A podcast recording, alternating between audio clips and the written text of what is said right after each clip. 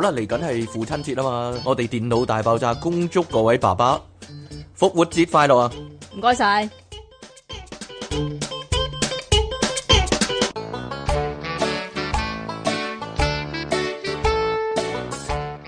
歡迎翻嚟新一集嘅電腦大爆炸，繼續有出體傾同埋苦悶人類嘅救世主即其亮神啊！我哋咧遵守我哋嘅諾言啊，錄得密啲啊嘛，係咯，我記得噶，咁就密啲噶 啦咩？唔係密啲咩？上個禮拜先錄完，依家又錄啦，係咪先幾好啊？係啦，因為咧我哋有即其亮神喺度嘛，大家唔使驚啊，係咯。係啦，呢個搞笑界真係需要你嘅存在啊！正式開始節目之前呢，係啦，繼續呼籲大家，你哋要支持我哋嘅節目啊！你要喺下低留言同讚好啦，同埋呢，盡量將我哋嘅節目呢 share 出去，同埋呢訂閱翻我哋嘅頻道啊！我呢講得少呢，呢段說話已經呢開始唔得啦，唔記得啦，唔記得點講啦，係咯， 好啦。你要操翻佢啊！同埋咧，你加翻我哋 P 廠啦，就成為我哋個會員啦，咁就可以咧有各種唔同嘅福利啦，例要如十秒之內講晒佢一啊佢。得試到下即其利昂神嘅微笑，可以話係係咯，可唔可以啊？ 呢、個冇冇人冇人稀罕係嘛？ 定還是係啦冇人想見到。係啦，下面咧揾條 link 啦，就可以咧隨時支持翻我哋啦，咁就係啦，令到我哋可以做得密啲啊！哦，做得密啲啊，係啦，好啦，咁啊 點樣啊？你係咪想做得密啲啊？係啦，正式開始我哋嘅節目啦。今日咧我哋咧係講新聞啊嘛，不過咧你點解個語速要咁快咧？我快咩？係啊，我平時都係咁快，因為證明我未老咯。講慢嘅話就老咗啊嘛。係嘛？我語速好快咩？係啊我，嘅語速 係啊，你個語速啊，你個語速真係好快啊！係咯係啊，蹬下蹬下咁樣啊嘛。唔你已經係啊，做出嚟啊嘛？唔係唔係唔係，點啊咧？近來咧我去去健身啊嘛，但係我哋大角咀嗰邊嗰度咧未。我哋我我大角咀嗰邊嗰度啦，未開翻啊！全港咁多區都開翻，但係大角咀嗰區就未開翻。咁我迫於無奈咧，要去唔同其他地區嘅健身室嗰度咧去健身啊！點解要雲遊全香港嗰啲啊？嗱，我先去咗花園街嗰間，啊，然之後咧我就上網睇，咦，即係因為花園街嗰間好細啊嘅，仲細過大角咀嗰間。其實大角咀嗰間算中挺大，跟住我揾，誒有冇邊間係最大嘅咧？我就發現原來何文田體育館嗰間係最大嘅，咁你咪去咯？其餘就喺呢度啦。點咧？我去花園街嗰度嘅時候咧，我係遇到咧大角咀見過嘅健身嗰啲人嘅，係阿伯嗰啲阿伯係咯，全部游晒去大角咀啦 ，然之後又全部游晒花園街度瞓啊嘛，又唔係喎攤晒喺度啊，然之後咧，我去我去何文田嘅時候咧，我喺何文田健身室咧，又見到大角咀健身室嗰啲人嘅，係咯。跟住咧，我就諗啊，幾奇妙呢個感覺，就係咧，其實你根本唔識嗰啲人噶嘛，我都唔知佢叫咩名嘅，但係有陣時可能會點下頭啊，打下招呼咁樣咯。但係其實我完全係唔識嗰啲人噶嘛，但係總係會喺 呢啲地方，但係唔係唔係同一個地方。你話同你有樣冇諗過咧？其實佢哋係仆你㗎，唔係啊其？實 佢係佢哋係係咪嗰啊啲國咩處嗰啲人唔咧，知間諜嗰啲啊監監視緊你 啊！其實係嘛？如果我做陰謀背後嘅話咧，我就可能會咁諗啦。係啦，咁。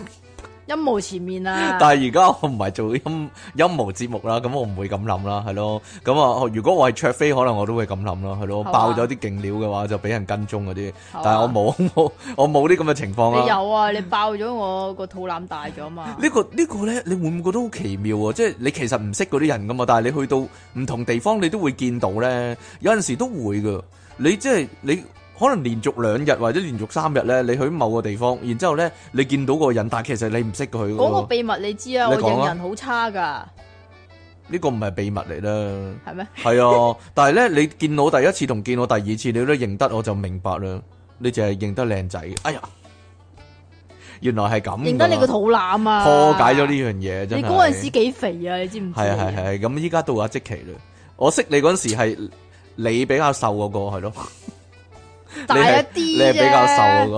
唔係喎，努力咗一兩個禮拜喎，即奇有冇細翻啊？阿即奇話個肚尖咗喎，係啊，個肚尖咗係仔嚟嘅，知唔知點解？點解啊？啲人話如果個肚尖嘅話咧，裏面嗰個係仔，因為你係咯，佢因尖為咗出因嚟為，尖咗出嚟，個個仔係咯個仔尖咗篤出咗出嚟。嚟啊！如果係圓嘅話咧，個肚咁就應該係女啦，咁應該係兩個月，係啦，因為你摸到個女個波波，係啊，係咯就係咁樣隔啦。住個肚冇波嗯嗱冇波，咁啊啊即係一條女係四個波，仔女唔係仔女呢啲好易分嘅就係啊，咁主要係睇個老豆係長定短咯。我話咁要拎出嚟我唔喎，知喎，你啊 我哋開始個新聞啦。有冇仲有冇聽眾咧可以提供嗰啲咧，即係可以事前知道係仔定係女嘅方法，話俾我聽係咯。做咩啫？系咪睇咩嘔得勁唔勁嗰啲啊？嘔得勁唔勁都關事嘅咩？好似關㗎。你實嘔到七彩啦！你你平時點解啊你平時冇嘢冇事冇講都嘔一餐乜嘅嘢啦，啊？係啊嘛。 亦都有人話咧，即係近咗粒珍珠，跟住會生咗個仔咁樣，係咯。啃咗粒珍珠， 跟住喺個肚嗰度生好多珍珠，咁系啊， 你呢、個就可以拎出去賣啦。好啦，呢、個呢，有一個呢關於即期啊，你要小心啊，唔可以亂咁鬧人啊，尤其唔可以亂咁鬧啊出太傾啊，咁你即係認咗自己係啦，我唔係喎，但係就即係咁 嘅。係英國咧勞資審裁處法庭早前裁定，如果鬧出體傾 係秃頭嘅但話咧係同出，體傾冇關啊可。以構成性騷擾喎。係男性啊，其實咧好容易咧，啲女咧就會告個公司咧，或者啲同事啊、啲老細啊性騷擾啊嘛。如果啲人其實而家咧係咧唔係淨係評論人哋身材，如果你話哦佢身材咁渣噶，或者話哦佢咁細噶咁樣咧，可能咧好容易嗰條女會告性騷擾噶嘛，咁細年紀咁細啊，得唔得啊？個胸咁細啦，梗係。個鼻咁細得唔得咦，啊？即期咁耐冇告我嘅，係 係啊啦，係啦。咁你係咪要告我啊？但係原來咧，就算評論嗰個人個樣，可能都會告性騷擾。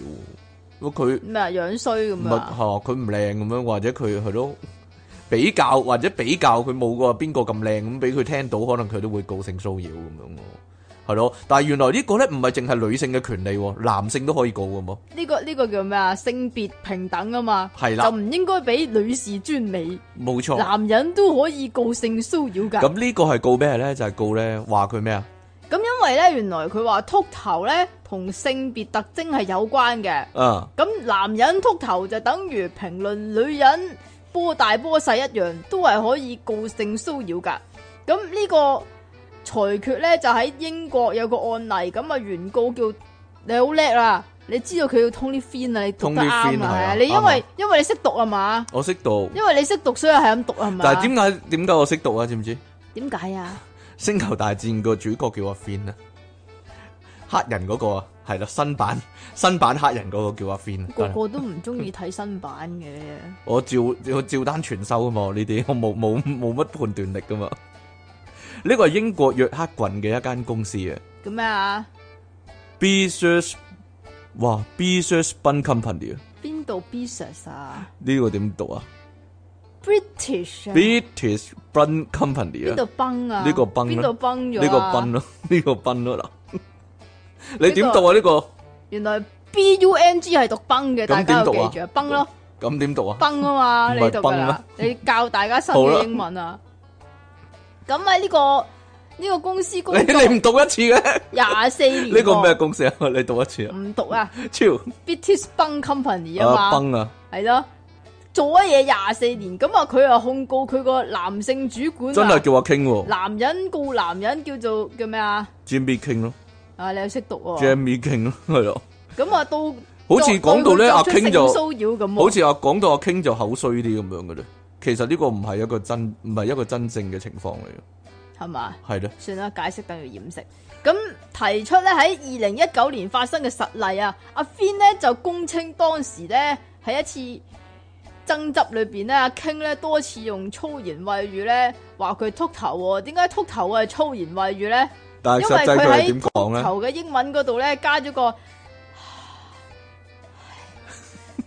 唉字落去、喎， 英文啊，英文嘅唉字、喎。係咁嘛？佢更加喺五年咧，唔係唔係五年，五月咧就俾嗰個阿 King 炒咗添喎。秃頭嗨咁咯，你講嘅咋 嗱，係光頭，係咯，得啦嘛。 係啊， 咁會唔會話啲女仔細波唔咁噶？唔知道係咯，咁法庭咧裁決咧就話 King 嘅用語非常之強烈，不必要咁樣使用咗性別相關嘅字句，侵犯咗 Fin 嘅尊嚴。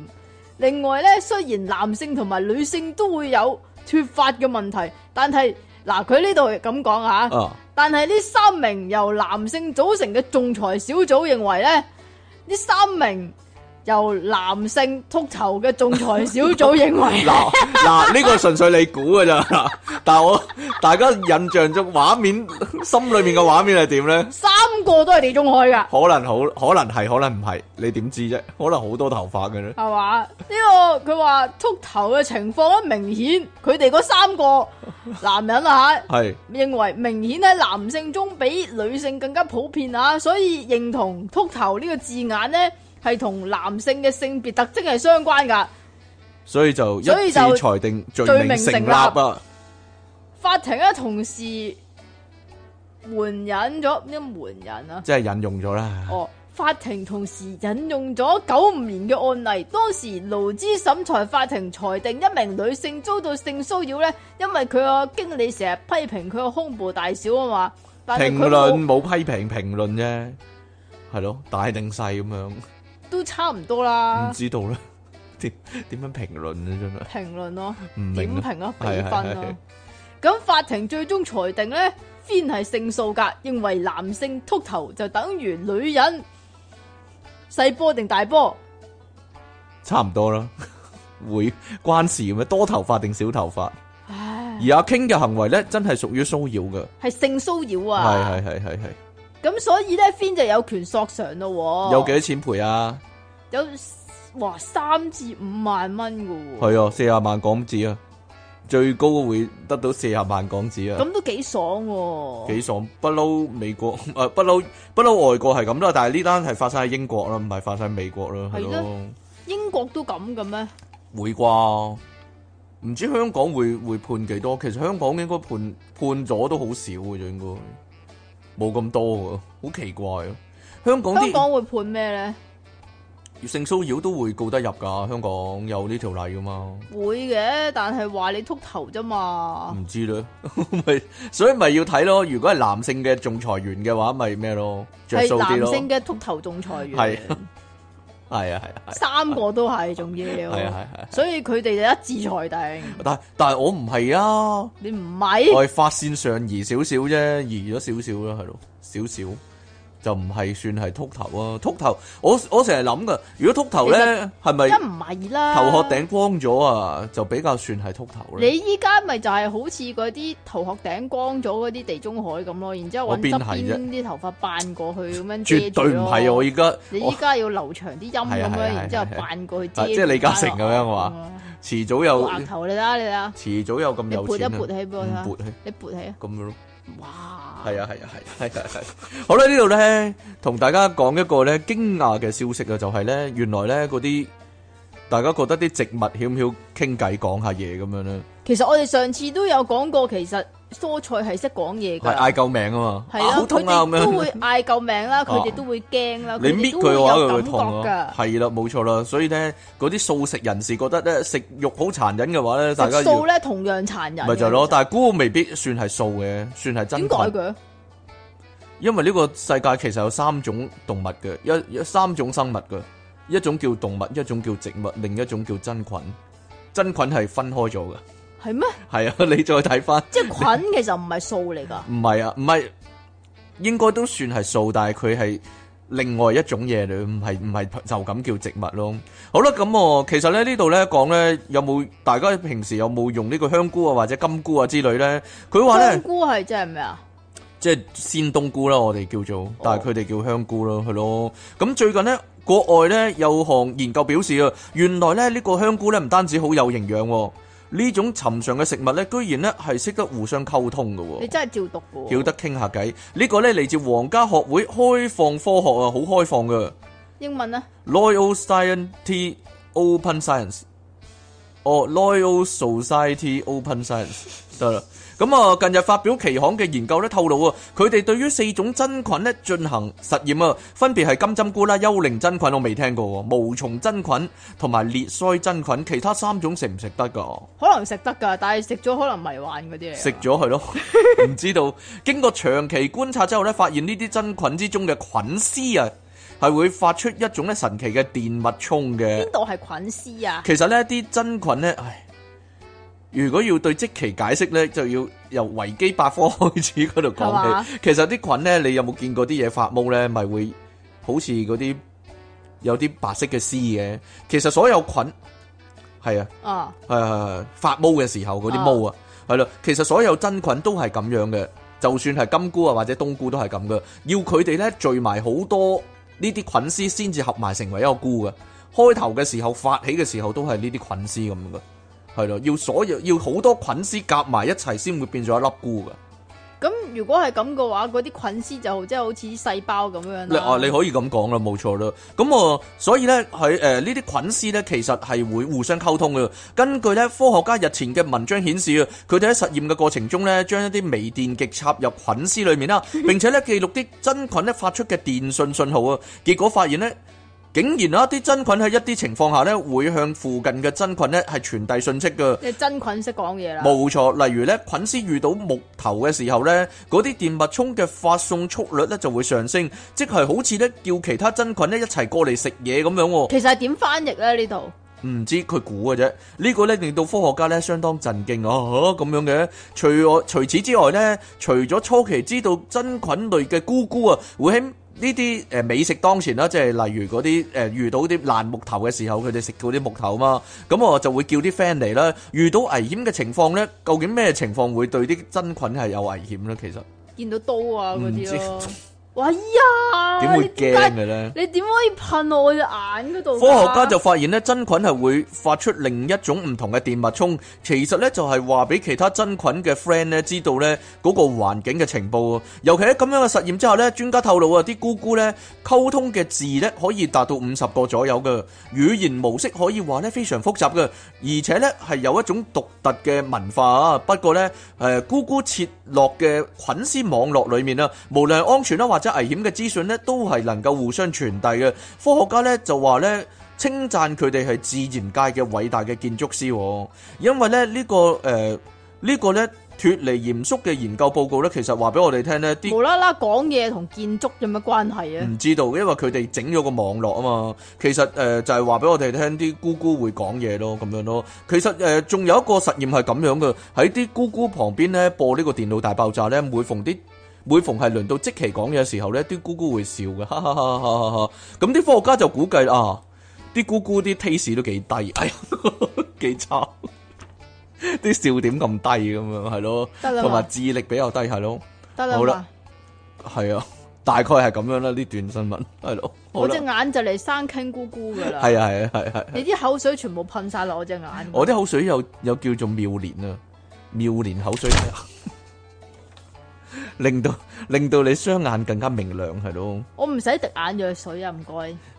呢、去個到邊度啊呢呢個個啊，今日其實都係呢、個啊。我哋成個節目都係性騷擾啊，簡 直係啦，係啊其實咧，我哋頭嗰兩個咧係愛嚟昆人嘅。係愛嚟。掩飾啊，係啊。令到啲家長咧放心俾啲小朋友聽係。啊，聽咗呢兩個，嗯，嗯好有教育價值啊係。啦，阿仔你繼續聽啦，我去做嘢啦，咁樣係係啦啦， 咁就咁走開咗啦依家先嚟料喎，係咯。你睇下你啲口水啊。 得啦，，冇事噶呢啲，我啲口化晒啊，成份成份嘢。係啊係啊，因係為你啲口水。唉係啦你睇下，你睇下，你睇啊下。唔知我哋我哋幾時做過統計咧？究竟聽眾之中有幾多個係有薄係有割包皮嘅咧？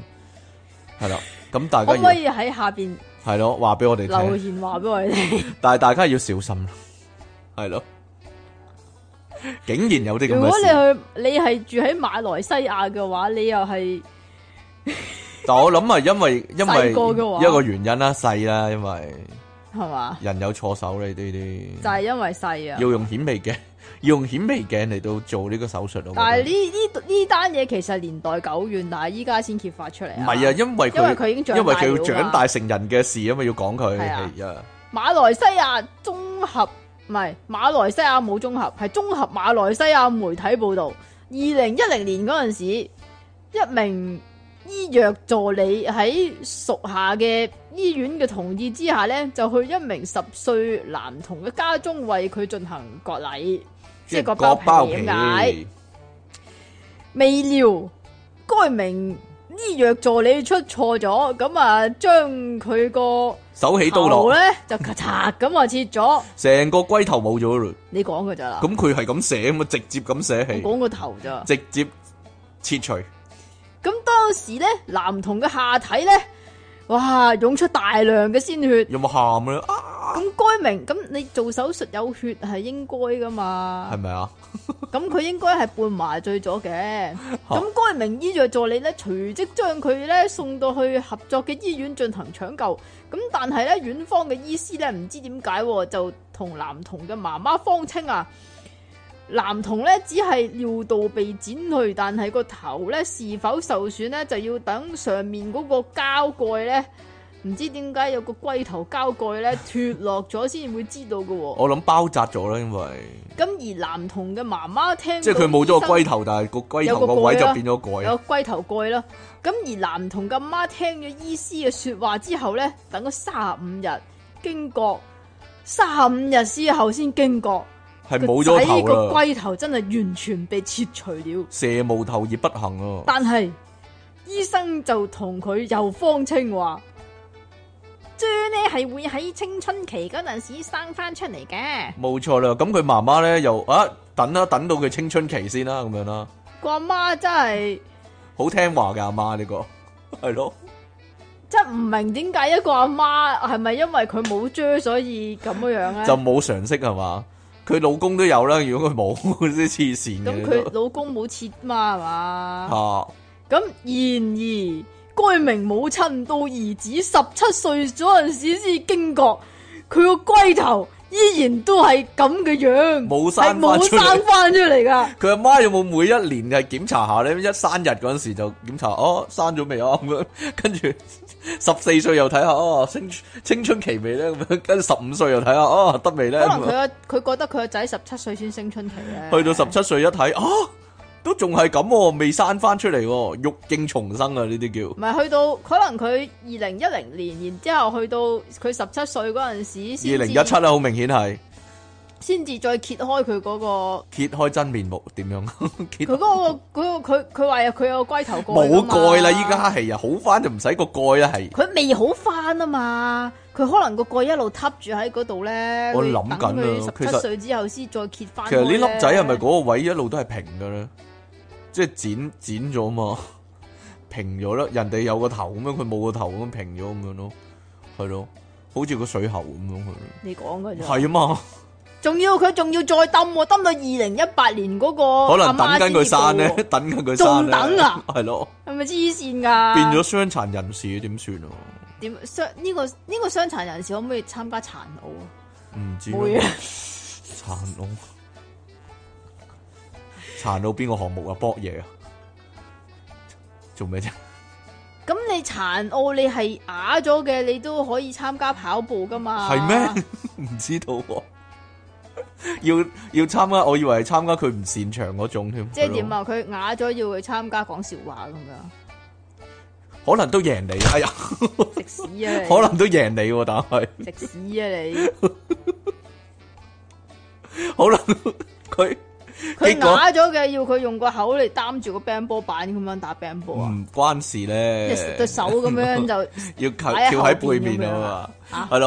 好啦，咁佢媽媽咧，終於決定咧要告啊，告醫院同埋告政府啊，一告醫院，佢二告政佢但府，係佢索償得個十萬個吉領啫喎所以佢真係慘啦，佢十萬個吉領即係幾多啊？眼界細啊，十零萬港紙啦。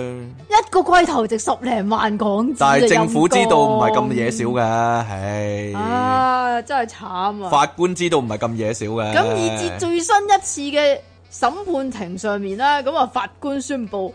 包含大馬政府在內，醫院院長、醫藥長官、相關醫師等人係需要合共賠償男童嗰屋企咧係三百一十萬吉領噶，啊，即係幾多錢啊？四百萬港紙到啦，四五百萬港紙到啦。嗱，咁啊或，者因為法官換，翻啲啦，因為法官有同理心啊嘛，係嘛佢望下自己嗰度，哦，如果冇咗個頭咁點算啊？咁樣咯，你真係忙噶。佢所以佢覺得咧就要賠翻五百萬俾佢啦。咁然而，但係其實已經冇得救啦。呢個哦你有創傷已經造成咗啦。你有四百萬，其實都救唔翻個男仔，因為個男仔長大之後性格自卑，好難同人相處，已經生活大大受到影響。冇錯 啦，因為啲 friend 咧一及到佢咧 就會笑佢啊，笑佢。系咯，冇啦。笑佢李公公咁樣係咯。好啦，咁啊，點解嘅？唔知佢道冇啊，講個男仔姓乜我嗰個，估下就估下都唔得咩。嗯通常都係姓李啊嘛，公公，唔知因道。為你連英啊。一時時咁樣啦。好啦，咁啊，如果咧以下呢單新聞嗰個男仔咧能夠俾一個佢就好啦，咁就皆大歡喜，乜都解決晒啦。係啦，係咯，可唔可以搏得翻呢？好啦，呢、個巴西咧，呢呢、個馬來西亞呢個男仔咧就冇咗個頭啦，但係呢個巴西呢個男仔咧有兩個頭啊。唔係個頭咁簡單啊，兩條啊，係啦，巴西一個咧兩歲嘅男仔啊，咁一定係男仔咯，嗬，唔係女仔啊啦，一定係咯， 冇理由係女仔啦。最近呢，喺醫師嘅幫助下咧，竟然啦進行咗陰莖切除手術，大家大家唔使驚，係因為佢多咗，所以先要切除啫，唔係佢唔係佢本來得一個就切除啦，佢有兩個所以要切除啦。係啊，但係佢切咧，吓、唔知點解咧，揀咗碌勁啲嘅嚟切喎。我知點解嘅。每日郵報咁講啊，呢、個巴西呢個男仔呢，一出世就有兩碌噶啦。醫師診斷之後呢，就確診啊，呢、個叫俗稱係雙龍頭啊。咦，我等你飲水先講啦， 你冇事嘅點解？冇喎，一早睇咗啊！呢、個先天性疾英文啊病叫做重複陰莖症即係咩啊？ （Diphtheria），咩啊？你讀啦 Dip- Diphtheria，Diphtheria，Diphtheria Diphtheria。 Diphtheria，重複陰莖症係啦，因為咁咧，最後決定咧接受手術啦，將兩隻腳之間咧其中一碌咧切咗去咯。咁啊，巴咁係西咪真係重樣咁解啊？唔知蝗蟲樣，巴西聖保羅聯邦大學醫師達克老師啊，喺點呢啊啲巴西名你點識讀啫？哎喺？Cruise 啊，Tom Cruise 個 Cruise 係啊，啊，大 Cruz 啊，大係啊 Lee 大 Cruz 啊。你要打 Cruise 啊，你又達 Cruz 啊咁啊喺兒科泌尿學期刊咁講啊，重複陰莖症係極為罕見嘅。目前呢，每五百萬個至到六百萬個 B B 之中呢，只有一個人呢係會染上呢種疾病嘅啫。而且染上嘅咩？唔係即係患有啦，而且歷史上呢，係大約只有你一。想唔想染上呢種疾病啊？有冇人係由細到大都係兩碌嘅咧？咁啊可以同一時間應付兩個人咁樣咯？唔知道啊。咁啊，而且我歷諗史同上呢一。時間都係應付一個人嘅啫。如果佢哋 冇嘢啦，算啦，點啊？講啊！係咯，唔知啊。而且歷史上咧只有一百單咁嘅病例嘅啫。達克老師表示咧， 原本醫療團隊咧計劃將男仔右邊較為細嘅啫咧切咗嘅，但係咧沒想到媽媽就話咧，啊唔得啊，佢就係右邊屙到尿嘅啫。哦咁噶，系啦，所以咧唯有就將左邊嗰條比較大嘅啫咧就整走你啦。噴到我個頭都有啊，醫師檢查發現咧，原來咧呢、個男仔啊左邊陰莖嘅尿道係比較窄嘅，所以咧佢啲尿哎咧係呃屙唔出嘅，所以最後咧只能夠切除佢較大嘅左邊陰莖啦。哎呀，不過咧呢、個醫師咧就冇透露男仔左邊係有幾大啊，呢叫大而無當啊！唔知咧。窄得滯咯，唔好咯，咁樣係咯。咁啊，資料顯示啦，原來呢個重複陰莖症咧，可以根據症狀唔同咧，係分成咧係兩個頭啦，同埋根部啦， 即 係兩條根啦，同埋兩條係完整咁樣嘅。咁啊，由於咧即係有啲咧就係一條嘢有兩就個分頭開，兩個頭，係啦。有有啲啲咧咧就係個根部係一齊嘅，但係就分咗兩條。咁有啲咧就係連完全地兩完整兩條。完整咁樣樣。系啦，完整兩條咁 樣嘅，係啦，咁我有各種唔同嘅情況咁樣啦，但係都係切啦，總之，咁我由於咧兩條陰莖咧各有尿道通向膀胱嘅，所以咧多數患者係可以兩條同時屙尿嘅，即是話咧其實佢都得嘅，但係因為一邊比較窄啲啫，咁啊係啊為咗係啊方便，係啊因為切咗大啲一條啦。冇錯啦，其咁實但係個呢男個係仔可有嗯能大個嗰陣時會怨嘅喎，唔會窄啲咪窄啲咯咁 啊！兩歲鬼記得咩？唔記得嘅啦。其實咧，我覺得兩條同時屙尿係有着數嘅。屙快啲啊！係屙快啲嘅，比起一般 比起一般人咧 屙屙快一倍時間，慳人生慳到慳咗唔少嘅時係嘛間，可以話係係啊。咁又或者咧，咁但係佢射嗰陣時，佢射雙份喎，佢使唔使霸兩個尿兜噶啦？即係佢企喺中間咁樣，啊如兵果分佢佢個兵 size 分係兩路福爾肯咁樣，佢就兵分兩路。我就係諗緊啊，其實咧佢係兩條啊嘛啊，究竟佢係左右定係上下咧？要。係啦如，果上下好啲喎，好 點解咧？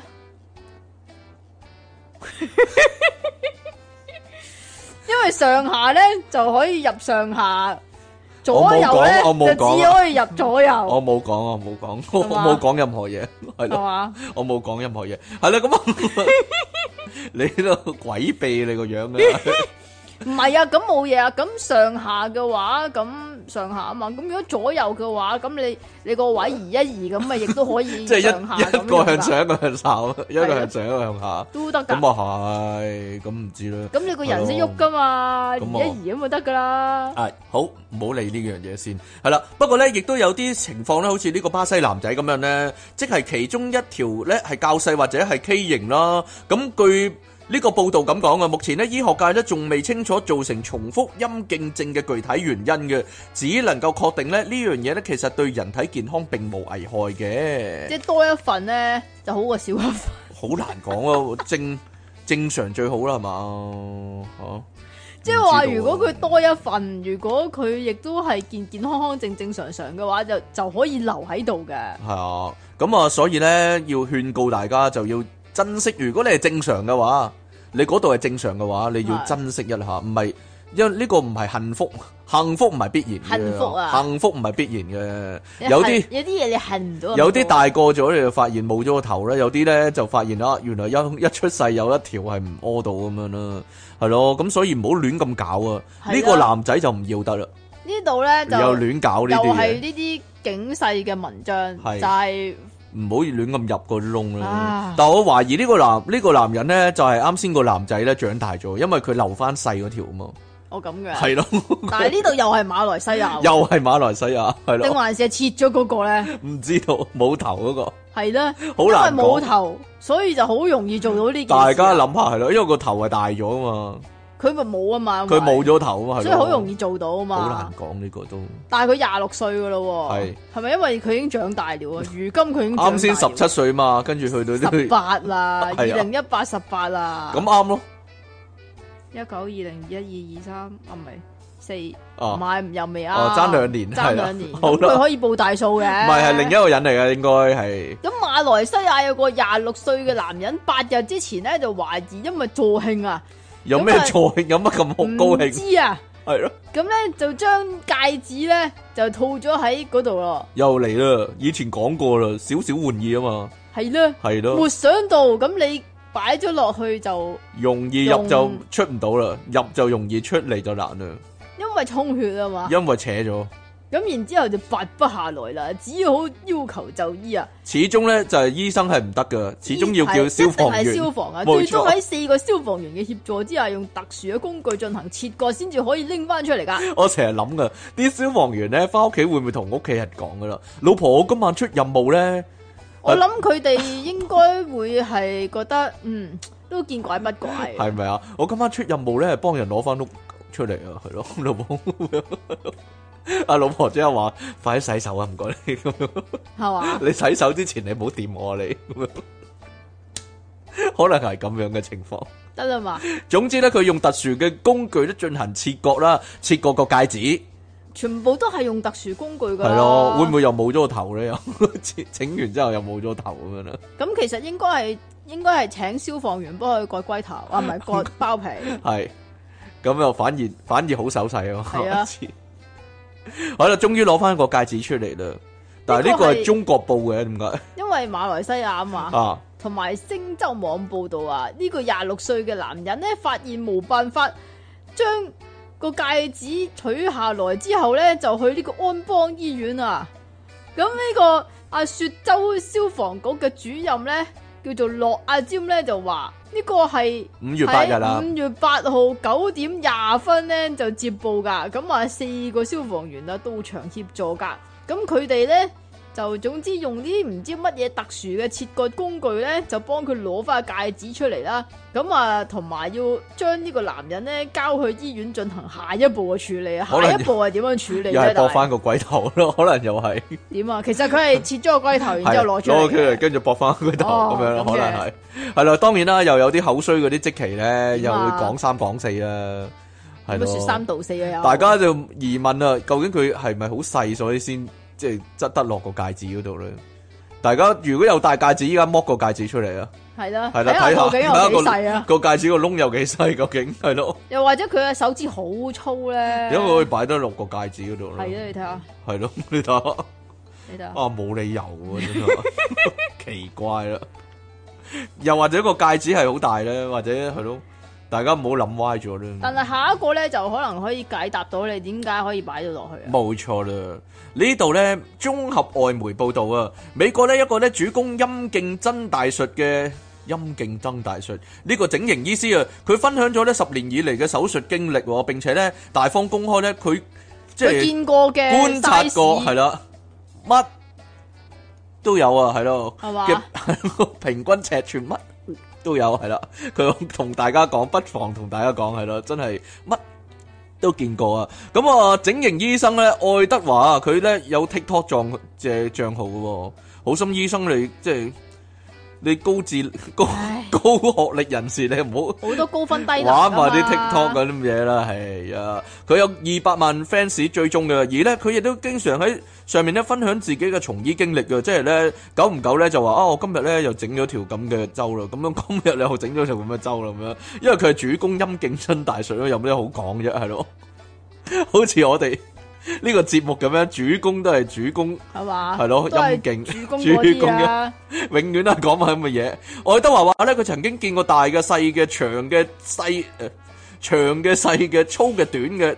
頭大嘅頭細嘅陰莖喎，仲有唔同嘅比例嘅。佢知道咧，好多男性咧都被灌輸咧，其實咧你嗰度最少咧要有十五 cm 至到二十 cm 先至正常嘅觀念，但係實際上咧，佢講個秘密俾大家聽啦。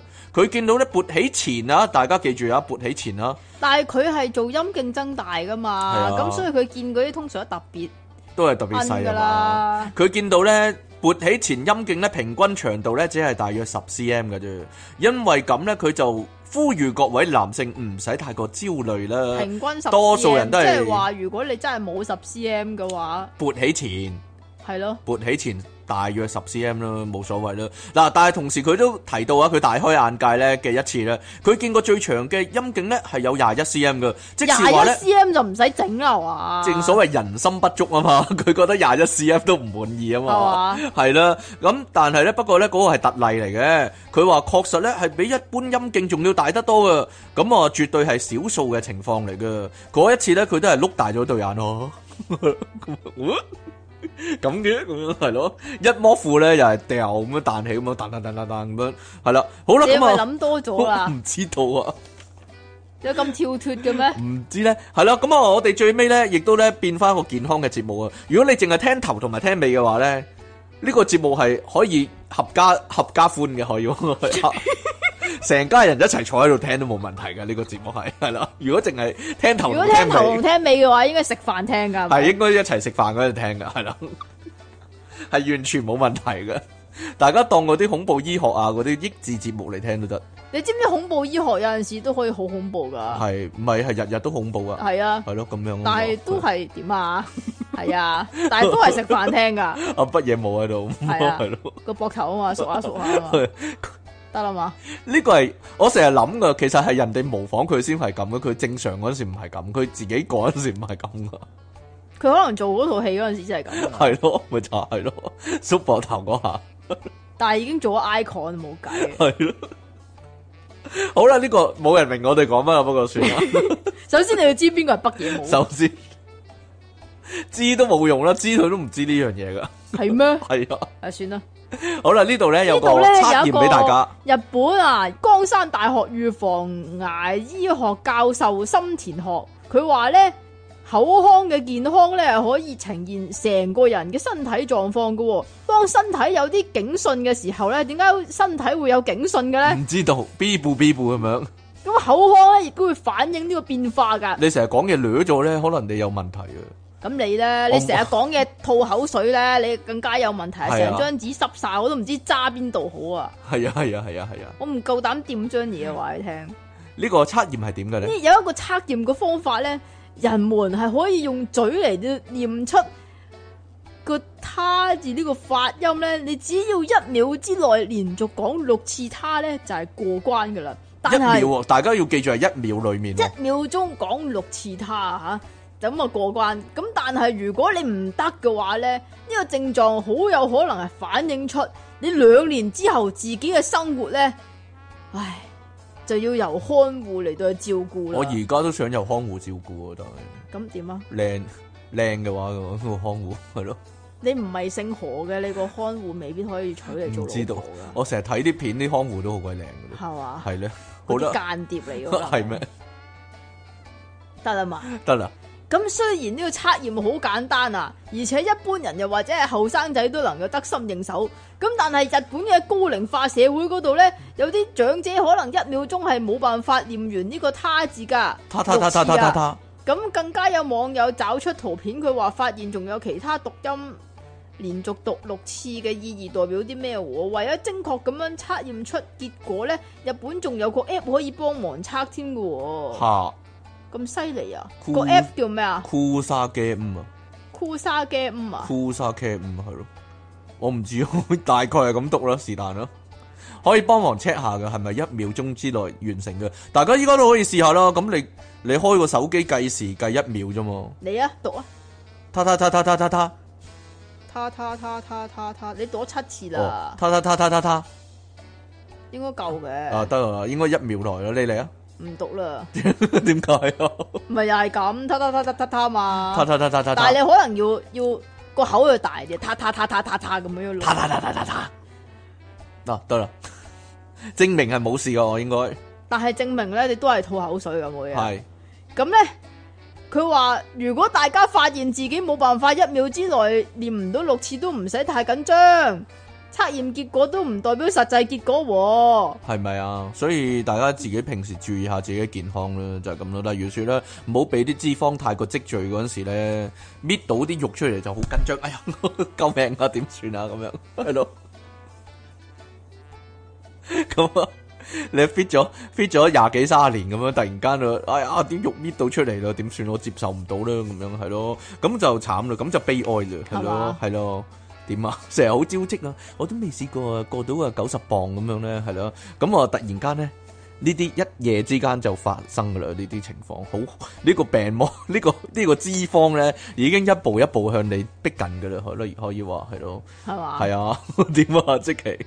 得啦嘛。好啦，咁今日咧去到呢度啊，咁希望咧各位聽眾咧都身體健康啦，同埋咧係啦個腹部咧冇咁多脂肪啦，唔好好似即期咁樣同啦，埋一秒鐘可以讀到六次他啦，一秒鐘可以度到六次他啦，同埋咧下面個頭咧係完整無缺啦，係係啦，咯，好啦，咁應該冇事嘅。啲聽眾 冇理由冇理由有啲咁嘅情況嘅啫， 呢啲有有錢賠喎，你覺得點咧？同埋唔好唔好喺出嘢傾對面坐啦。係啊，但係我覺得嗰個人應該娶唔到老婆，邊個啊？賠咗五百萬嗰個人，可能個個都娶唔到咧，嗰三個法官都娶唔到 咧。係啊，一光頭。今日你今日講噶咋？今日我哋 娶咗老婆啦，先至光頭咧，有乜咁出奇？係咁嘅？咩？係啊咯，今日有邊啲人可以娶到老婆咧？係咯，有個兩條嘅，但係佢已經切咗大嗰條啦，咁應該娶唔到老婆啦。咁仲有個冇咗個頭嘅，呢、個應該冇娶唔到老婆。同埋呢個咧，俾戒指棘住咗咁鬼死幼啊，應該娶唔到老婆啦。但係佢助興喎，佢助興， 佢自己助興，自己同自己助興啫，係唔嘛得嘅咩？哎呀，就有個俾人笑光頭啦，呢、個光頭應該娶唔到老婆啦，嗯，慘啦。好啦，咁啊我係冇啦。讀唔到六次他啊！又但係呢，娶唔我到老婆我諗呢個整形醫師係可以娶到老婆嘅。佢唔嗱係一啊，個整形醫師其實係基嘅，唔係嗱佢，咦係喎可能係咯。唔知道咧嗱，啊因為如果佢唔係佢點會立志做呢個整大術嘅醫師啊？陰莖增大術嘅醫師，佢就係想唔知睇多啲，唔係嗱，一來佢係醫生啊嘛啊，醫生但本係來會唔。會做嗰行厭嗰行咧？唔知咧，所以佢會中意佢平時做嘢嘅時候係睇周啊嘛，所以平時佢咁佢佢自佢唔己私生活係比較中意得啦睇女人咯，係咯，咁啊佢屙唔到尿啊咁，點解啊？自己見到自己啊嘛，自己見到自己冇所謂嘅，係啊，所以咧，我覺得咧最有機會娶到老婆係呢個整形醫生，一來佢係醫生啦，又揾得多啦，咁啲女中多數中意醫生咁咯，可能咁我係女嚟咧，冇嘢啦。 咦，又係喎，但二來佢識陰莖增大術啊嘛，佢可能如 變果大啊嘛，自己細個咗，我會你幫講自到好似己魔法咁啊，增加下，係增大下咁樣啦，係咯。以前因為以前我哋咪講過嘅，用人手可以令到即係幫人豐胸嘅，係咯，會唔會用人手都可以幫人哋增大咧？你你係咪要試下？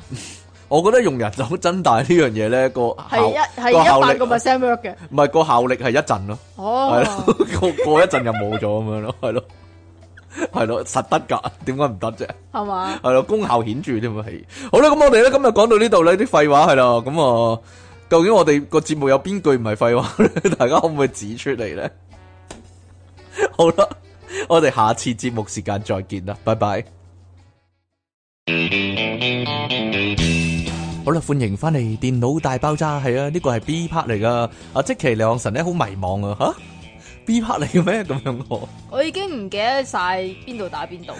佢就有出體傾同埋虎門人類嘅救世主即其兩神啦。正式開始節目之前呢，呼籲大家喺度繼續支持我哋啦。你可以訂閱翻我哋頻道啦，喺下低留言同讚好啦，同埋咧盡量將我哋嘅節目咧 share 出去。如果你你見到一啲咧喺條街度啊行過，但係好苦悶嘅個樣，係啦，呢啲就係目標人物啦。你一定要話俾佢聽，有一個咁樣嘅節目啊，可以帶俾佢哋歡笑，可以話係。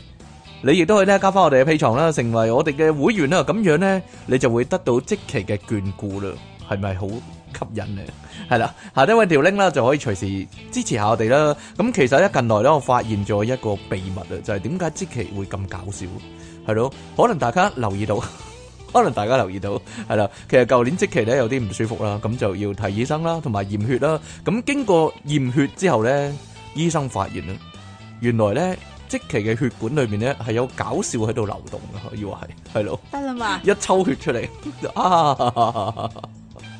啲血裏面咧係有呢、個點樣？ 有呢個搞笑嘅成分可以話係，所以咧即期唔可以亂咁流血啊！如果唔係啲笑聲泄漏咗出嚟，係咯？點樣 咩得唔得？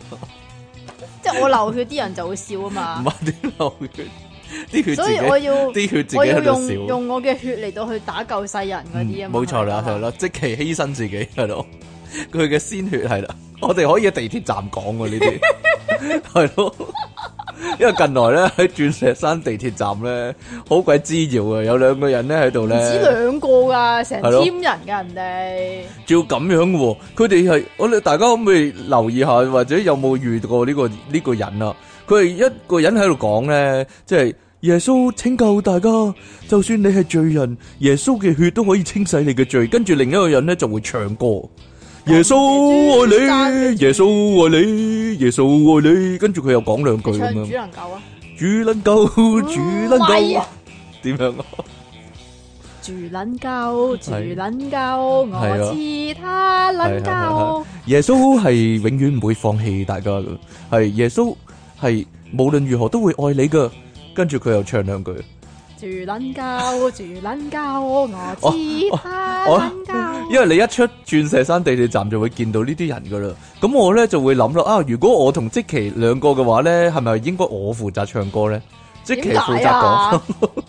我唱歌好聽啲咯。係嘛？系啊， 我覺得咁樣你唱歌會吸啲引人即刻過嚟打你啊！吸引到啲信徒係咯。無論你有幾咁西面都好，即其嘅 get 都能夠令你笑翻嘅。哎呀， 跟住又永遠能夠永遠能夠 唱翻出嚟俾你大家聽，係咯。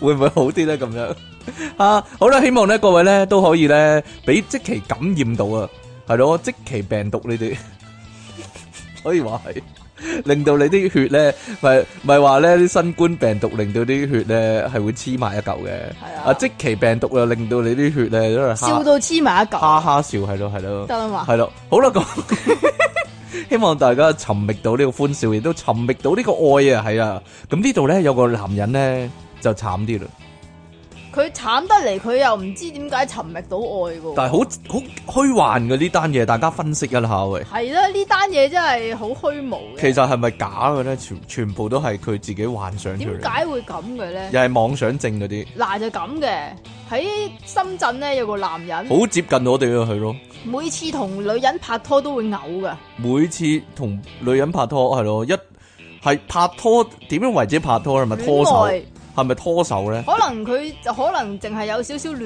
愛嘅感覺，係咪啊？都會嘔噶。哦，即係坐近個女仔已經咬噶 啦，總之就戀愛啦，吓、即係好似你睇《家有喜事》咁咧，阿吳君如見到黃百鳴咧會嘔嗰啲啊。哦，我唔知道， 係咯，每次戀愛都會嘔啊，係咯。至今咧已經反反覆覆、重重複複咁樣嘔咗五年噶啦。如果佢唔停咁嘔五年都幾勁喎。咁五年咁啊係咯咯， 佢幾幾時可以食嘢咧？咁如果嘔緊冇理由食到嘢啦。如果連續嘔五年，但係佢都唔死都犀利。有咁多嘢可以俾佢嘔啊！係，咯，一來啦，同埋佢幾時可以食嘢咧？係咯，即係誒、即係冇嘢啦。我點啊你我講我啊諗唔到佢， 我諗唔到佢咩咩 timing 可以食嘢啊嘛，係啊，你係咪想體驗一下唔係佢斷斷續續嘔咗五年啦，反覆反反反反覆覆覆咁係樣嘔咯咗五年啦？咁啊，醫生嘅診斷佢咧其實冇乜健康嘅問題㗎係，可能呢個嘔嘅問題咧係由心理因素而引發嘅喎。嗯咁咧，嗰、個男人咧冇名冇姓嘅嚇，日前咧就去到深圳大學嘅總醫院消化內科嗰度睇醫生啦。咁啊，同醫生講咧自己反覆嘔心嘔咗五年。啊，有陣時咧仲會因為難受咧，就自己伸隻手指撩喉嚨嚟到去催吐先喎。哼，哦、點佢解會唔咁做咧點？解要咁做咧？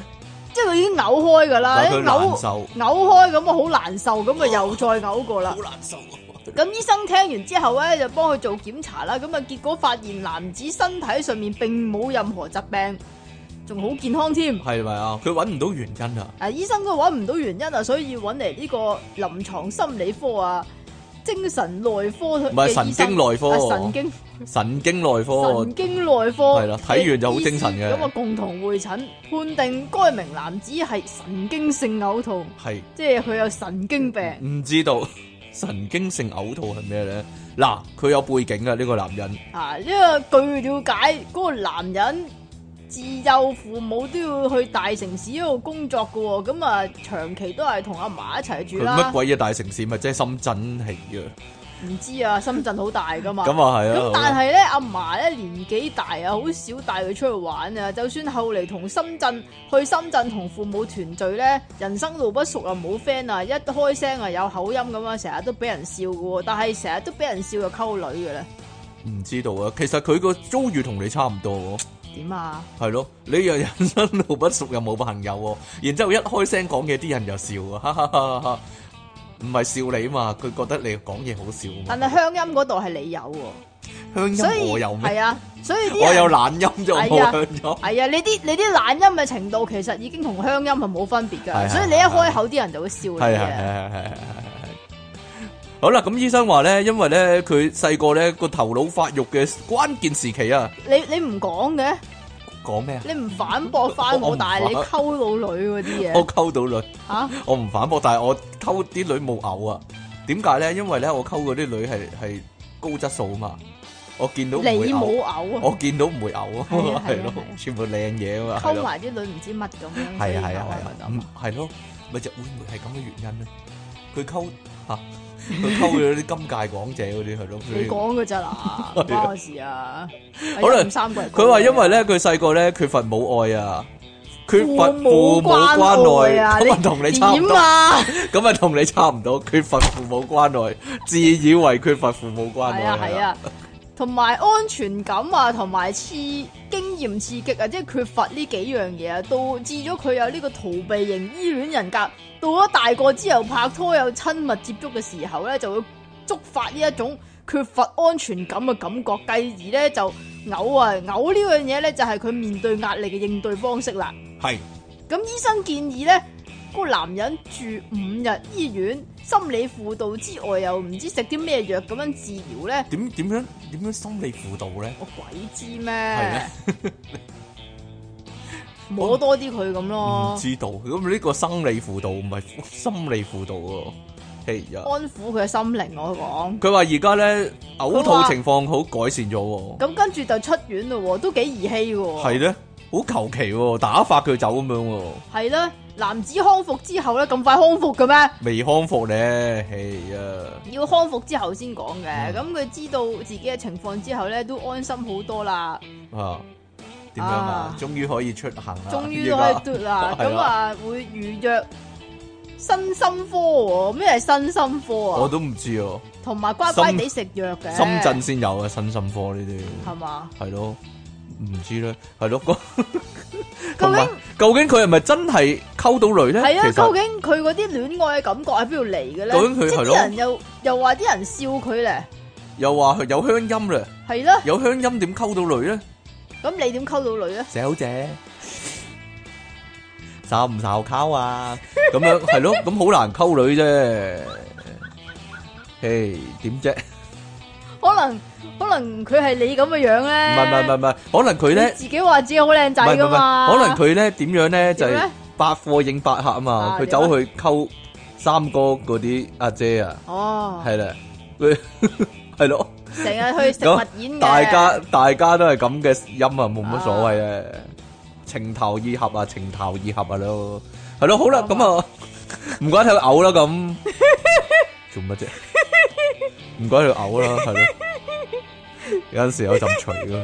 你講嘅咋？系咯，好啦，呢度咧有個人打飛機打出事嘅，即係呢度咁係點啊？瑞士山即係區肺因為即係如果咧你咧唔拍拖，因為你嘔啊嘛，咁啊自己打飛機啦，係咪係先？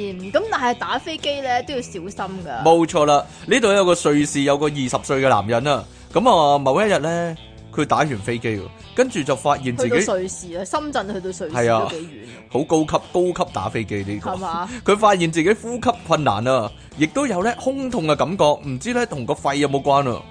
係咯，後來咧，哎呀，越諗越唔妥，點算咧？就去就醫啦。咁啊，佢去到醫院急症室嘅時候咧，竟然咁樣喎，佢打飛機啊嘛，下低嘅問題啊嘛。但係去到急症室嘅時候咧，佢話佢塊面腫咗喎，佢話塊面已經異常腫大咯，條頸啦同埋手臂都都咔啦咔啦咁嘅聲喎，唔知點解啦。咁啊，由於情況好緊急啊，即即係成個人佢打飛脹機咗啊！打到咔啦咔啦啊！唔係佢嗱，唔係啊嗱，正常嚟講打飛點機解啊？打飛應機應該係下邊應應該該噶嘛係？咯，冇錯啦，應該係龜頭腫大啊嘛，但係你咧講佢嘅咋？佢係上頭腫大喎，條頸咧有問題，咔啦咔啦咁樣佢喎。全身啊，佢係由於情況好緊急啦，咁男人只好將啱啱發生嘅事咧，全部都向醫生咧和盤托出啊！即係包括佢點樣打啊，睇邊個啊冇錯啦，我裂，開啊， 你講嘅咋啦？上下喐動啊，咁樣係啦， 冇錯，底特律活塞啊，咁樣全部咧講晒俾醫生聽啊，係咯，咁啊，包括佢睇嗰個。啊，佢睇個 A.V. 個番號咧，都講埋俾醫生聽啊，係啊， 得啦嘛我我翻去下載先咁樣。 好啦，照 X 光之後咧，醫生發現啦，佢原來肺部有損傷啊，有你氣一打飛機打到肺損傷，冇錯啦，，因為咧呢個瑞士山區肺啊嘛，哦佢話咧有氣體咧由個肺度流出嚟啊，咁個肺啊，梗係有氣體㗎，唔係漏咗出嚟，漏咗出嚟，漏咗出嚟，係啦，咁啊因為咁即係肺。爆肺啦，肺穿窿，咁啊滯留喺胸腔裏面，跟住咧擴散去個頭骨，所以個頭咧就脹到老鏈咁大啊！你唔講個爆肺個醫學名稱嘅咧，爆肺嘅醫學型名稱唔係，咁啊診斷佢咧就患咗咧自發性嘅中隔腔氣腫，得未啊？呢 我嚟啦，唔係你你唔係唔係唔係，等陣先等陣先，嗰個叫咩啊？自發性中中隔腔氣腫啊，，中隔腔氣腫啊嗱中文爆肺啦，係嘛中文都咁撩撩撩啊嗱，英文係咁樣啊 l e m o l e m o e d i s t i n 你聽人哋讀啦， e m o d 唔係 e m o 唔係。義務咩啊 l？e m o e d i s l i t i u m 你聽你講啊，嚟。 Pneumomediastinum. Emomedia median stylum 啊， Emomedia stylum 係大家跟我讀一次唔該。啊 Emomedia stylum Pneumomediastinum. Emomedia stylum 係啊，大家跟我讀一次好標準今次得。啦得啦， Emomedia stylum 係 OK 好啦，咁啊同嗰個人一樣啊，簡直係練習之後好啦，但係咧呢個自發性中隔腔氣腫即係 Emomedia stylum 係啦， 咁通常咧由劇烈運動啦或者劇烈咳嗽引起嘅。醫生表示咧，患者除咗輕度啦、非急性嘅哮喘病史之外咧，並冇其他誘發因素嘅。極少數嘅中隔腔氣腫案例咧，係由性生活性嘅活動造成噶，點解啊？搏得嘢多咯，博到二無二字就唔太林啊！咁啊，但係咧由智慧導致咧，真係歷史上第一宗喎、 呢個男人亦都否認自己有食煙啦，或者誒、呃吸毒嘅，喺醫護醫院嘅加護病房住咗一日，轉到一般病房啦。咁喺四日之後咧就康復出院，終於醫好咗呢其個 E 二實仲有個無咧，呢 d 斯 n 林啦。有個其實佢係佢已經便宜咗你㗎啦。係係係，其實係咧唔係咁讀㗎，系有個係好長呢個 嗱，原來呢個正式嘅學名係咁樣嘅，你啊講啦， Pneumono ultramicroscopic silicovolcanoconiosis. 係一個字嚟 嘅，唔係一個句子，係一個字嚟嘅。唔該，再播一次。 Pneumono ultramicroscopic silicovolcanoconiosis. 我諗醫科畢業都讀唔到呢、個，唔係定係畢唔畢到業就係、但 係就要喺你讀串唔呢讀啊串呢條字睇你出嚟啊讀唔讀到呢、個係咯，所以大家打飛機嘅時候小心一啲啦，千祈唔好咧一個唔小心咧就患上呢個 n e m o d i s t i l u m 啊，係咯，點啊？開始走樣咯。算吧啦，讀唔到啊！ 好啦，咁啊啱先嗰個咧樂極生悲啦，自自己打飛機咧打出喎，咁原來有人幫你咧，亦都唔好未必喺冇事，亦都唔好喺一啲唔適當嘅地方去做呢啲事情。做呢啲適當嘅事情。有冇人試過咧？聽我哋嘅聽眾之中，嗯，咁要係咯問你一啲有車嘅朋友，係咯，或者冇車都得嘅。要有車㗎，系好啦，唔該。 我有諗過另一個情況，係點呢？但係你講咗先啦。咁喺美國佛羅里達州呢，日前就發生咗一宗啊網民熱議嘅車禍，呢、個簡直係男人嘅夢想，男人男人嘅幻想呢個係男人最喜歡嘅就唔知道係揸車啦嘛。係啊，咁男人仲有最喜歡嘅就係喺車上面唔知道做啲唔應該做嘅嘢。係咪啊？咁哦，我記得呢個私家點啦，咧？楊怡啊，哦，你講嘅咋係？ 咯，羅仲謙啊，係咯，人哋改晒名噶啦，但係唔知改啲乜哦名好啦啊？，咁咧，咁啊，呢個樣咁啊呢個人個樣咁啊好似美國楊怡啊美國羅仲謙咧揸車嗰陣時咧，就同佢當時嘅女朋友啊楊某咧，就喺車上面乜嘢啦，乜一嘢路啦揸？一 路係咯。乜嘢啦。咁啊，男司機喺度揸車啦，咁個女友咧就喺隔離幫佢含啊，你講嘅咋？ 含係咯，俾碌蕉嘅含。幫佢係咪咬咬係咯，咁咧，咁啊羅生咧就美國羅 生啊，係。就因為失神，咁因為啊失實，你你講㗎咋點樣啊？同貨車迎頭相 撞，一個太太 enjoy，啊去到緊要關頭，啊點啊？跟住就 b 啊咁樣砰咁樣撞咗出去，係咯。 佢同個貨車迎頭相撞喎，由於衝擊力太大咧，係男司機嘅陰莖咧差啲被咬斷，唔係咬斷咗咩？係差啲啊！差啲哦，即係冧住哦一係啊，半，楞楞 住定冧住少少，啊 哎呀，冧住少少，但係嗰一仲硬半係咪係咪仲硬㗎 啦？點啊？嗱， 佢唔係垂軟垂垂喎，嗰下個狀態。我諗我諗硬我諗，喎如果脆口啲咧，咁係就會易啲。 slap 咩？係啦隨 後啲。究竟係拖肥定係嗰啲係咯脆嗰啲脆米嗰啲脆卜卜脆啲啊，易係斷啲咯嘅。？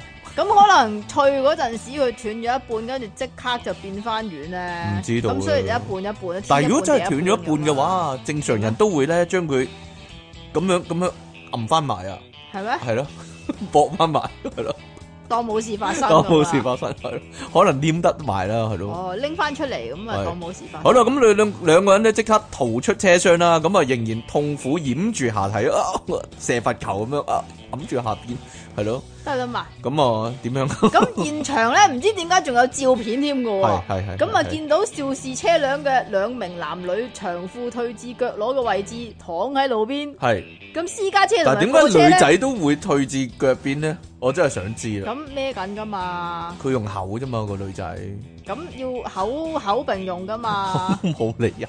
咁可能口口口並用條咧女除乜鬼嘢褲你真係， 真係俾佢激死。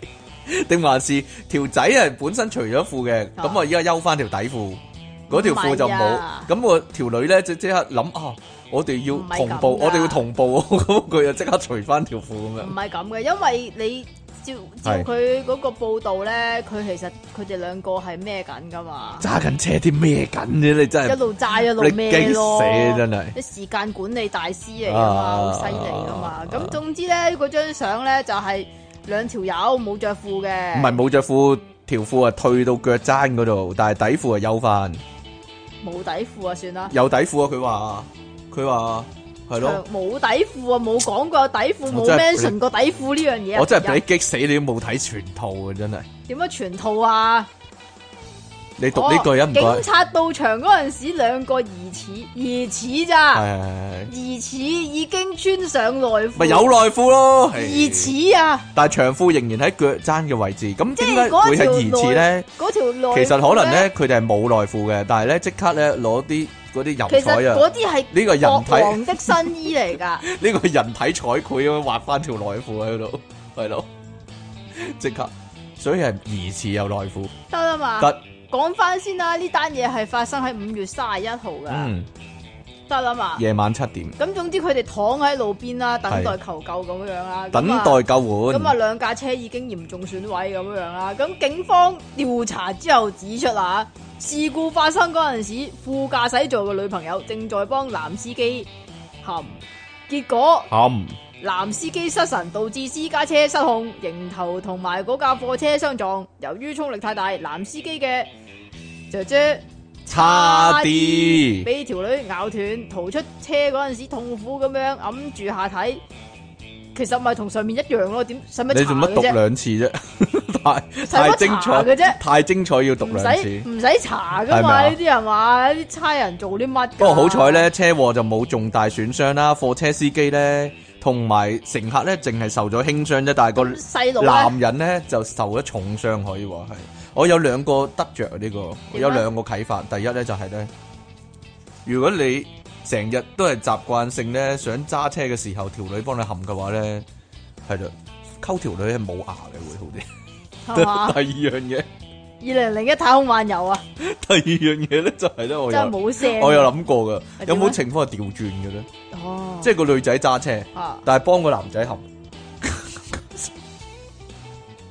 个女仔一路揸紧车，哦但系咧就抌喺度，得啦，你唔使做動作啊，大佬，你帮隔篱条仔含咁样咪得想唔得試咧？下？系咯，实撞啊咁样，直睇唔到，咪好刺激咯。 睇唔到路啊，直头系咯，咁又得唔得咧？定还唔是係咁嗰，如果條仔係福爾肯嘅話，可能得啊啦。咪遞上去嘛，係啊遞上去嘴邊啊嘛。係啊，唔係我有諗緊嘅。如果咧，真係條女揸緊車，但係咧又幫個條仔含咧，有咩情況可以做 到？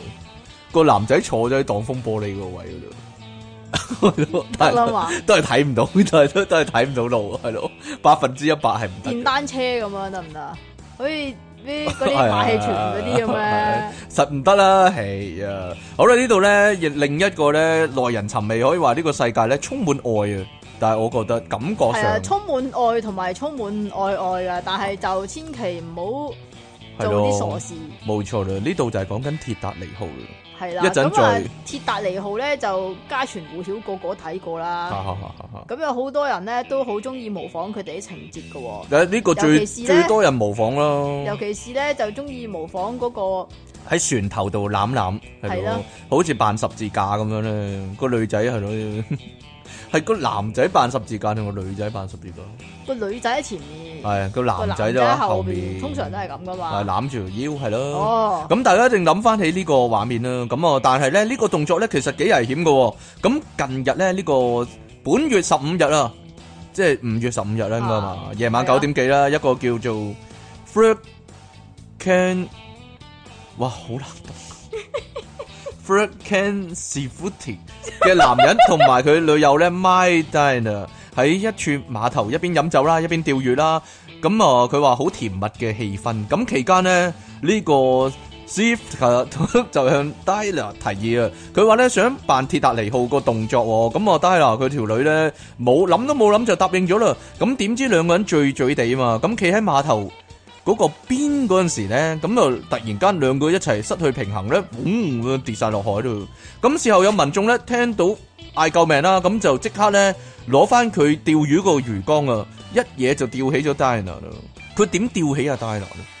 係勾住佢件衫定係戴拿擘大口咁樣勾住佢個嘴咁樣上翻嚟？哦，咁啊， 但係咧應該係釣魚咁樣釣咯。係啦，但係不幸地咧，佢條仔咧阿 s i s f r a 咧，咁我沉咗落海咯。咁其實呢個咧，我有諗到啊嘅，係點咧？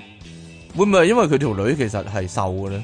哦，係咯，但係個男人就唔唔瘦咁樣咯，所以定吊吊還是佢唔起啊，定唉還是條女咧，佢個唇比較厚唔咧，知吊得起啊嘛？係啊，釣得起痛啊都痛死啦咁樣。咁啊，消防員出動艇仔咧，搜救一點五個鐘，最後咧淨係撈翻佢條屍咯。咁啊，已經咧斷咗氣啦。呢件事咧喺誒，亦都喺呢個 Facebook 引起呢個熱議啦。咁有啲網友話咧，你飲酒之後咧，留喺海邊咧，簡直係玩命喎。亦都有人咧諷刺佢啊，話咧啊，佢哋同電影裡面嘅情節一樣啦，就係、個男主角瓜咗啦，咁樣喎，結局吻合啊。我我有諗過嘅，其實睇鐵達尼我一一路都有諗嘅。點咧？其實最尾嗰塊木板明明可以載兩個人，點解佢唔上埋去咧？唉，你有所不知啊啦，同埋嗰陣時啊，李安納道迪卡比我係瘦噶嘛，而家梗係唔得啦，依家唔得啦而家梗係唔得啦。但係嗰陣時佢瘦噶嘛，即係應該得咁我覺得即係咁，人哋人哋住開美國噶嘛，佢個個人哋嗰啊居住環個境嗰應該個生活闊嗰啲啊嘛個空間好大噶嘛，所以嗰張床係 fit 一個人噶咯。佢係死都唔上去，所以係咯，係咪啊？上去都俾條女踢落床啊嘛。係咯，唔知道咧，我我成日會諗，點解佢唔上埋去咧？佢嗱揼住都可以啊，咁你條女瞓喺度咁啊，阿 Jack 咪可以趴上去咪得咯。係咯，平時都係咁嘅動作嘅啫。平時係咯， 平時都係咁嘅啫。係咯係咯，點解佢唔上埋去咧？唔係啊，可能佢平時喺車嗰度啊慣咗。係咪啊？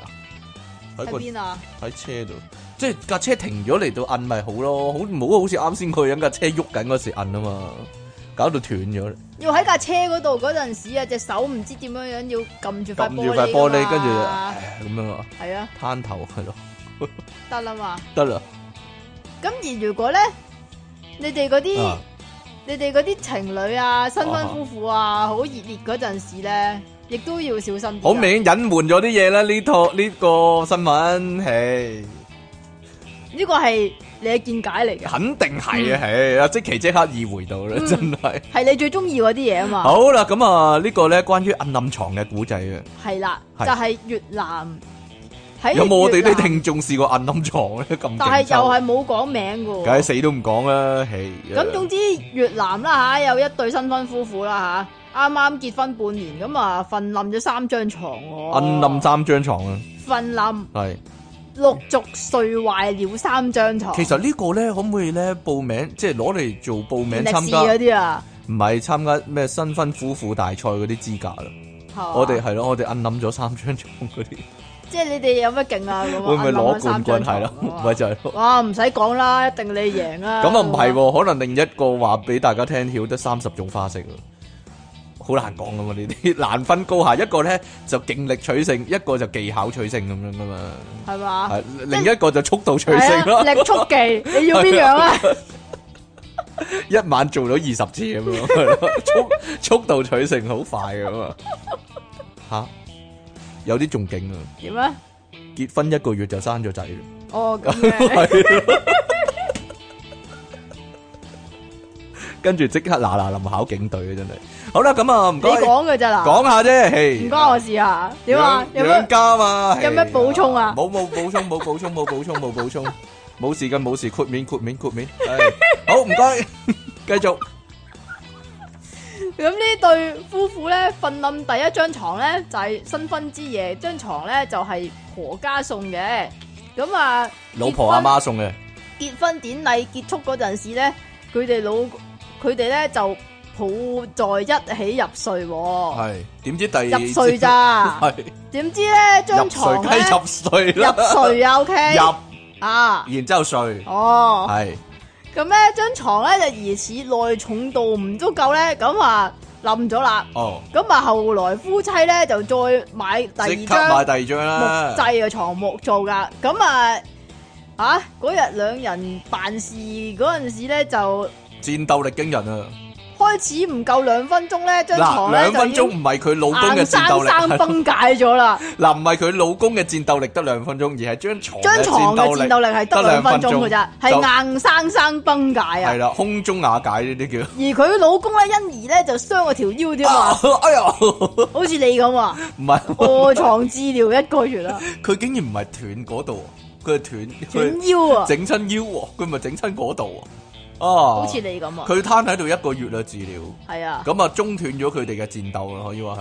好啦，而第總有第三次噶嘛，冇錯咁啊總會好翻噶，係咪先？啊，老公好咁翻啊啦，，第三次咧就喺旅館噶。冇錯咁當時咧呢、個有啲奇怪吓，佢有客人去佢屋企作客咧，即係咁，然之後佢哋兩個唔知點解咧就俾咗個主場嗰啲作客啊。係咯。咁啊，自己就去旅館嗰度過夜唔啦。知佢哋啲嗯客人有冇作客入球啊咧？嗰晚你講噶咋？唔知道咧，咁咧啊，就喺換姿勢嗰陣時咧 唔，知勢。床嘅底座啊瞬間裂開垮掉啊！哦，換咗姿勢啊，定係即係本來換姿勢個瞬間啊！老公喺上面嘅，咁依家突然間變成老婆喺上面咁你講啊，㗎咋老婆開始喐啦，你講嘅咋？咁啊張床冧咗咯。總之係瞬間裂開啊，仲要嗱，但係呢一次兩個人都冇事噶，啊，因為係瞬間裂開啊瞬嘛，間裂開，咔啦咁樣好啊。快速啊，因為係咁啊，最後咧，阿女網友咧係咪即係個老婆啊？喺文末嗰度咧就講，因為兩夫妻實在係瞓冧咗太多張床啦，因此婆家咧就為佢哋訂咗張水泥床喎，咁啊唔會再冧啦，但硬啲嘅，係咧。上面鋪嘢啊嘛，係冇所謂㗎喂，咁但係你瞓榻榻米咪算都唔使好明顯，床啊好明顯呢個問題就係佢兩公婆咧，佢佢死呢篇嘢死都冇講佢兩公婆幾重咧，你講㗎咋？肯定係啦，係嘛？個噸位係有幾多噸 啊咪就係咯，要一人四百磅咁樣，咁你嘅乜嘢床都啊冧啦，係啊。咁佢哋可能兩個都好大隻咧，兩個都阿諾舒華西加咁唔樣。知道，又係又係咧，嗰啲咧豬兜有情人嗰啲咧，你講㗎咋即係催眠咗佢咧，以為佢係靚仔靚女嗰啲咧，咁你樣。講嘅咋？跟住咧，嗰、個 Rosemary 咧一坐咁樣張凳扁咗咁樣，跟住跟住 Jack Black 咪鬧佢，咁搞錯你俾啲咁嘅凳人坐， 但係其實人人都知啊嘛，因為佢係肥婆嚟啊嘛。好啦，我好中意嗰套戲啊，所以我成日都講係咯。 所以你成日都關注肥胖人士啊嘛？佢哋咧上床嗰時咧，阿、啊 Rosemary 咧一摸條底褲掟過去咧，跟住變咗 加大碼啊嘛老年咁大條咧。 我好耐好耐好耐好耐之後先知啊嘅。點咧？原來嗰套戲嘅女主角咧係 Iron Man 個老婆嚟，啊 Pepper 嚟嘅，誒戲入面個老婆啊，戲入面個老婆啊，即係係係咯，係 Pepper 嚟嘅，係咯係，咩？係啊係啊係，嗱你都唔知啦，唔記得啦。你淨係記得 Jack Black 啊嘛，咁係點咯啊，？冇嘢啦，算啦。 所以咧就係咁樣啦，呢個節目都係嘅，啲人淨係記得即其利昂神嘅，通常都係咧睇戲啊或者聽節目，你淨係記得搞笑嗰個咁咯，係咯，好啦，咁得啦嘛。 得啦得啦，即正如咯，近來啊，真係有好真係好恐怖嘅。其實其實我不嬲金馬倫大亞斯後生嗰啲戲我係睇晒噶嘛，咁老你追咗佢嘅，我哦唔係唔係唔係。唔係特別，唔係特別咩啦，唔係特別有幻想啦對佢， 係啦，但係我會睇佢啲戲啦。咁跟住咧，我近來先知，我係我係上個禮拜先知嘅，原來《邊雙乖傑》咧，你知道係詹基利做噶嘛？啊知啊女主角原來係金馬倫大亞斯。鬼知咩？咪就係咯，咦？點解會咁嘅 咧？即係正如咧，情迷索馬里咧，你睇係金馬倫大亞斯做噶嘛？啊，但係咧，我係好耐之後先知咧，原來男主角係 Ben Stiller。唔係啊，係係，男主角係 Ben Stiller。唔係咁難記我意思。哦哦，哦唔係我，因為注意力喺晒嗰個主角嗰度嘛，冇嘢啦。有陣時會係咁樣，好奇怪啫嘛。即係如果如果套戲咧，其實 Ben Stiller 係搞笑啲噶嘛，但係咧套戲咧，如果個宣傳嗰時嗰個焦點擺喺嗰個人嗰度咧，你直直頭唔記，唔直頭睇下佢冇 poster 啊，唔記得嗰個人係咯，唔記得另一個人，好奇怪啫。好啦，所以 poster 喺擺位咧好重要咧。我有香港問題咧成日都爭嘅，係咧邊個最大嗰個啊？我有問題咪就係咯。 好啦，好啦，呢度咧有一個，哇，又係呢啲啊，又係呢啲，係啦，解釋即係掩飾啊。又係呢掩啲。飾即係係咯，就邊度係啊？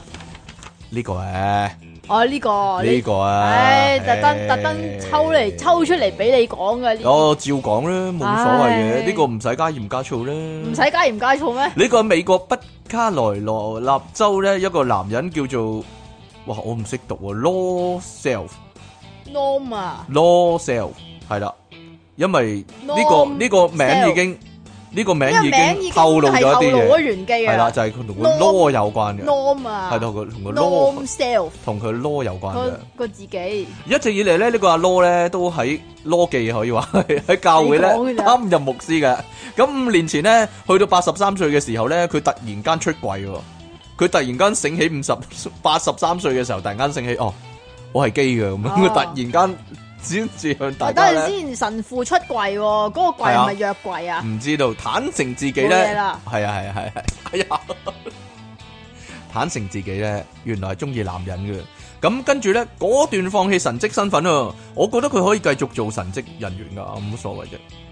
呢、個都係神職啊，係咯，同係埋嘛俾人留低啲神職喺度。哦，系咯，跟住咧直接走去拍鹹片啊，系咯，做咗呢個男優，佢亦都坦言咧，性應該咧被視為生活中快樂嘅一部分啊。咁啊，原來阿 Law 咧，啊呢個 Law 記咧，十八歲就成為牧師啦，跟住咧又娶咗老婆喎，係啊。十八歲，但係原來咧新教咧係可以娶老婆嘅，冇乜所謂嘅，所以無礙佢嘅無礙佢嘅快活嘅。咁啊，娶咗老婆廿八年啦，咁一九九七年咧，佢轉去咧大學團契組織嗰度咧做嘢啊，咁望見一班男人迎面而嚟啊，咁有咗特別嘅諗法，跟住佢就突然間發覺哦。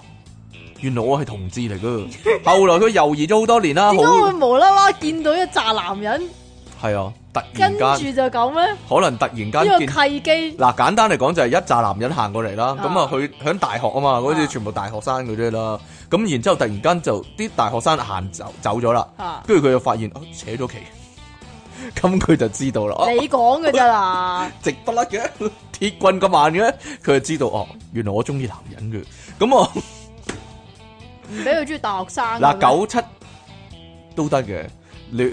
即係又可戀以物癖係可嘛以中意小學生咁樣樣，佢中意大學生咯。系啦，九七年啊喎去到依家喎，即係經過二十幾三十年啦，咁啊先至咧八十三歲啊，今年啦，咁就公開出櫃。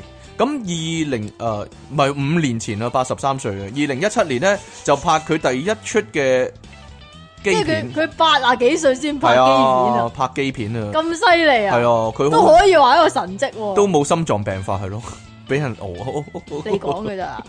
咁啊，佢興奮咁講啊，呢個就好似開 party 一樣啊佢。興奮咁講啊？興奮咁，興奮住咁開講啊 party 咁一樣啊，咁樣啊，究竟係咪好多人一齊嘅咧？開 party 一樣係 咯係咯，係佢最欣賞嘅色情片嘅手法之一喎。咁啊，人生當中咧，佢咁講啊，我哋咧都可能同某個人搞嘢噶嘛，所以點解唔俾呢件事成為一種解放，反而將佢隱藏喺心裏面呢？嗱，神父講噶，係神父咁講嘅，佢應該用神父把聲嚟講。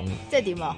人生之中，我哋都可能會同某個人搞嘢，所以點解唔俾呢件事成為一種解放，反而將佢隱藏喺心裏面呢？係咯，咁你喺唱 啦，跟住喺外搞嘢、搞嘢、搞嘢、搞囉柚，係咯，好啦。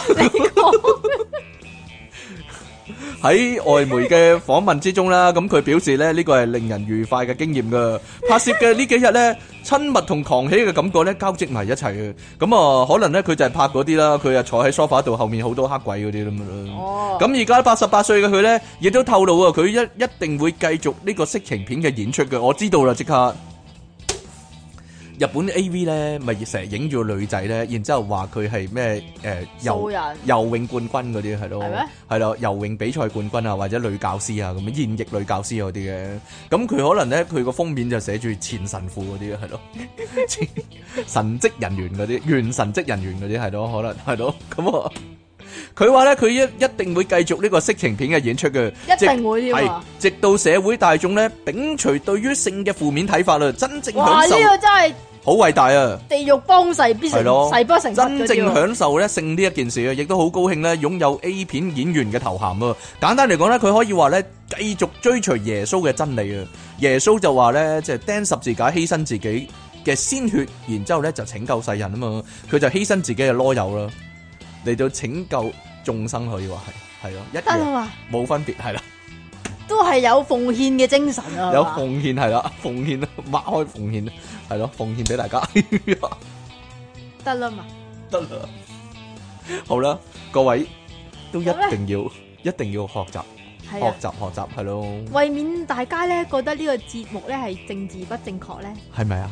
我哋都送翻一啲生活嘅小知識俾大家。 啊！如果依家先至開始聽嘅話咧，即係你行入房依家開始聽啦。係啊，咁你突然間啊，阿仔你咁乖啊，聽啲 咁益智嘅節目係啊。係啊，不就係咁樣嬲都好益智嘅，其實有我陣哋時啲，有陣時咧屋企咧，即係有個人喺房度聽緊節目咧，即係突然間唔敲門，阿媽你唔好敲門噶，咁噶，你冇你唔敲門入嚟噶，咁樣啊，就聽到呢一段啦，係啦，係啦，各位知唔知其實點解牙刷嗰度咧有牙啲刷真係牙刷啊！我哋講係緊啊，唔牙好唔刷好以為擺喺嘴裏邊就含嗰啲啊係啦，點解牙刷啲毛會有唔同嘅色嘅？ 吓，係啊，牙刷啲毛啊，我哋講緊係係係係係，俾一分鐘大家諗諗先，係啦。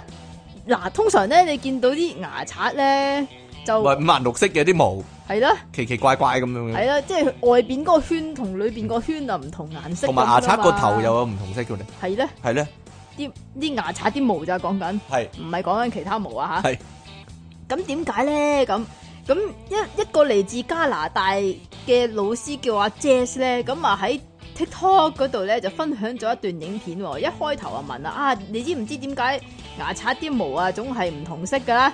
咁啊，隨後咧佢就解答啦，原來咧個顏色嘅區分咧係要提醒民眾牙膏嘅使用份量啊，即係要擠幾多啊。啊嗱、牙刷裏邊咧最面積最少嗰啲咧就係深色嗰啲啊嘛，咁啊通常都係牙刷嘅前端啊嘛。咁原來咧就係、為咗確保啊，即係你正確嘅牙膏嘅使用量啊。啊，但係通常啲人都唔理噶嘛，就成一條劈資咁訊一條咁樣樣噶 嘛。成個刷頭都係牙膏。咁原來咧唔係咁噶，啊原來咧係擠咗深藍，即係深色前邊深色嘅部分咧係一粒豆啊嘛得噶啦，唔使咁多㗎啊少少就得。噶啦。咁同埋咧，佢話原來兒童牙刷都係一樣嘅喎，就係、中間深色嗰 part 咧就係、應該擠牙膏嘅地方啦，啊，原來個設計本身係咁樣，但係我聽過另一個版係本，點咧？